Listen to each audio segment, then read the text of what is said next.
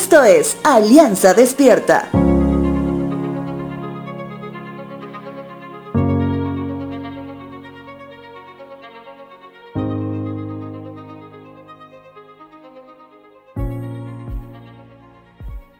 Si hablamos de algo constante, ¿qué es lo primero que te viene a la mente?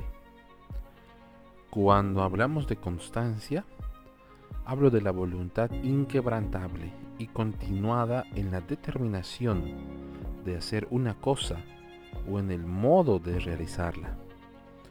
Entonces te vuelvo a hacer la pregunta, ¿qué es una constante para ti? Tal vez el respirar.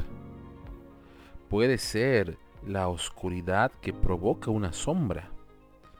Tal vez puede ser el aviso de cobranza de energía eléctrica, ya que nunca deja de llegar, ¿verdad?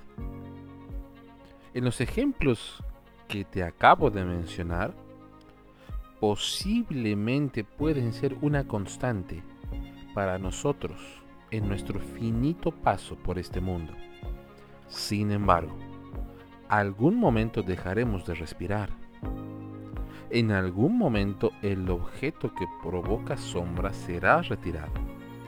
Y aunque no lo creas, también un día el recibo de cobranza dejará de llegar. Al menos ya no estará a tu nombre.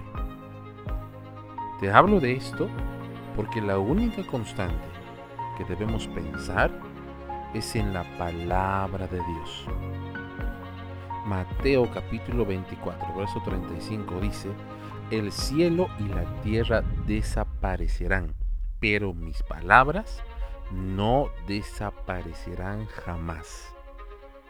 El día de hoy te animo a que pase lo que sea que estás pasando, un tiempo bueno y alegre, o tal vez todo lo contrario, en una vida donde poco a poco las que pensábamos que eran constantes se van acabando, medites cada día en la constante para tu vida, la palabra de Dios. La iglesia de Tesalónica aprendió esto y el apóstol Pablo lo refleja de la siguiente forma en Primera de Tesalonicenses capítulo 1 al orar a nuestro Dios y Padre por ustedes, pensamos en el fiel trabajo que hacen, las acciones de amor que realizan y la constante esperanza que tienen a causa de nuestro Señor Jesucristo.